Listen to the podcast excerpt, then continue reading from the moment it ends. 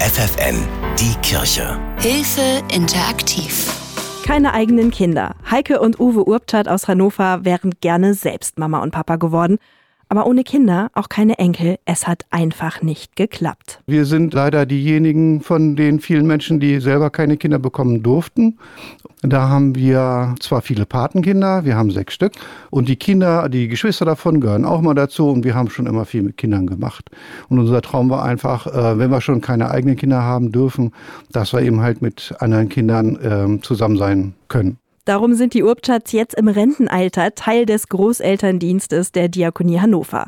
Dort können Menschen ab 55 Jahren eine Familie finden, in der sie sich ehrenamtlich um die Kinder kümmern.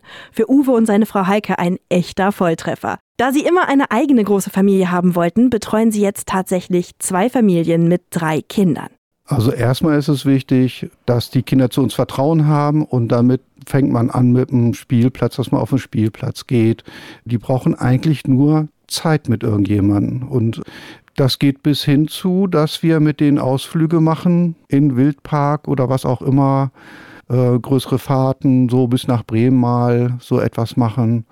Ja, da ist einfach alles dazwischen. Das Vertrauensverhältnis zwischen Großeltern, Eltern und Kindern ist von Anfang an gut. Und die Urbschatz sind froh über ihr Ehrenamt. Eine super Bereicherung im Leben, einen offenen Blick für andere Dinge, für andere Menschen, wie die leben. Also es ist auch so, dass die Eltern uns viel erzählen von sich. Also es ist so ganz automatisch. Das geht bäm und dann rattert das raus. Und manchmal sind die Kinder dazwischen. Also so viele Ohren hat man gar nicht und nur ein Gehirn. Also es ist schon schwierig. Aber das bereichert einfach unheimlich das Leben und mehr kann man sich nicht wünschen. Leihgroßeltern kümmern sich aber nicht nur um die Kinder, sondern unterstützen die ganze Familie. So sieht es auf jeden Fall Mama Dorothee Reber aus Hannover. Sie und ihr Mann haben drei Kinder im Alter von drei bis acht Jahren und die eigenen Großeltern, die wohnen ganz schön weit weg. Also 2018 ist unser Jüngster geboren und so in den ersten Wochen habe ich mir dann überlegt, jetzt mit drei Kindern braucht man vielleicht doch mal ein bisschen Unterstützung. Also ich hatte vorher schon mal ein bisschen drüber nachgedacht ähm, als das zweite Kind kam, aber dann habe ich es irgendwie nicht umgesetzt und dann habe ich 2018 eine Anfrage gestellt und dann ging das Gott sei Dank ziemlich schnell. Also dann haben wir schon zwei Monate nach meiner Anfrage haben wir dann unsere Leihgroßeltern vermittelt bekommen. Und ein erstes Treffen mit den Wunschgroßeltern Uwe und Heike hat die Räbers gleich überzeugt. Mit denen wollten sie es unbedingt versuchen. Vor allem Mutter Dorothee mit dem kleinen Säugling hat gleich gemerkt, wie gut es ihr tut, unterstützt zu werden. Damals war der Jüngste noch ganz klein, das heißt, ich konnte jetzt auch nicht einfach irgendwie groß weg. Vielleicht waren die Leihgroßeltern dann mal mit den beiden Großen auf dem Spielplatz, aber ich war halt meistens dann nachmittags auch mit dem Baby hier und dann habe ich Hausarbeit gemacht, die ich sonst wirklich hätte abends machen müssen und das war dann aber auch schon eine Entlastung, weil so habe ich mir dann einen halben oder ganzen freien Abend geschaffen. Das eine Plus ist auf jeden Fall die Entlastung für die Eltern und die zusätzliche Freizeit, aber die Verbindung der Kinder mit den Wunschgroßeltern, das bedeutet noch viel, viel mehr. Die Kinder haben die furchtbar gern.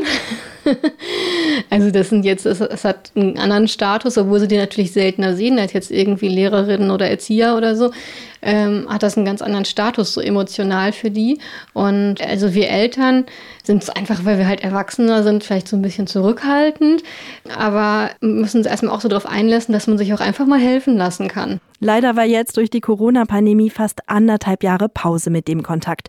Aber so langsam besuchen sich Heike und Uwe und die Rebers wieder regelmäßig. Mutter, Vater, Kinder und Oma und Opa. Früher war das ganz selbstverständlich, dass alle zusammen unter einem Dach gelebt haben. Heute haben die Generationen häufig nur noch wenig, manchmal gar keinen Kontakt mehr. Auch um den Austausch unter den Generationen zu fördern, vermittelt Sozialpädagogin Angelika Becker die Kontakte beim Großelterndienst der Diakonie Hannover. Und ehrenamtliche Omas und Opas, die werden immer noch gesucht. Menschen ab 55, die Zeit haben, die Lust haben, sich mit Kindern zu beschäftigen, die offen sind für unterschiedliche Erziehungsstile und unterschiedliche Menschen natürlich und die einfach Spaß haben, sich mit Kindern zu beschäftigen. Welche Großeltern passen zu welcher Familie? Vor dem ersten Treffen überprüft Angelika Becker die Eckdaten. In welchem Stockwerk wohnt die Familie? Wie viele Kinder in welchem Alter haben sie? Trauen die Großeltern sich das überhaupt zu? Und wenn es passt, dann ist das erste Kennenlernen quasi ein Blind Date. Allerdings zusammen mit der Koordinatorin. Dann wird einfach geguckt, ob die Chemie einfach stimmt Und nach dem Treffen, das dauert eine Stunde, geht jeder nach Hause, die Eltern besprechen sich mit den Kindern, die Großeltern überlegen. Und wenn dann alle sagen, wir können uns das vorstellen, dann gebe ich die Kontaktdaten raus und dann müssen die sich ganz in Ruhe kennenlernen. Und wenn sich die Richtigen dann gefunden haben und regelmäßige kostenlose Besuche stattfinden, ist auch für den rechtlichen Rahmen gesorgt. Die Ehrenamtlichen sind über die Diakonie Haftpflicht und Unfall versichert. Zum Beispiel hat jemand einen Unfall auf dem Weg zum Kind hin, dann ist das über die Berufsgenossenschaft abgedeckt. Macht jemand von uns einen Schaden in der Wohnung, zahlt das unsere Haftpflicht. Die Kinder sind in der Regel ja über die Eltern versichert. Aber auch da, wenn was passiert, wir haben eigentlich bisher immer eine Lösung gefunden, weil uns das einfach auch wichtig ist. Damit es zwischen Familien und Wunschgroßeltern gut läuft, braucht es Organisation, klare Absprachen und Vertrauen. Das hat Mutter Dorothee Reber aber uneingeschränkt in Leihoper Uwe. Damals hat unser Großer zum Beispiel auch Fußball gespielt und dann, also das war hier ganz in der Nähe und dann ist äh, Uwe dann auch einfach auch mal hingegangen und hat den Großen dann abgeholt oder so.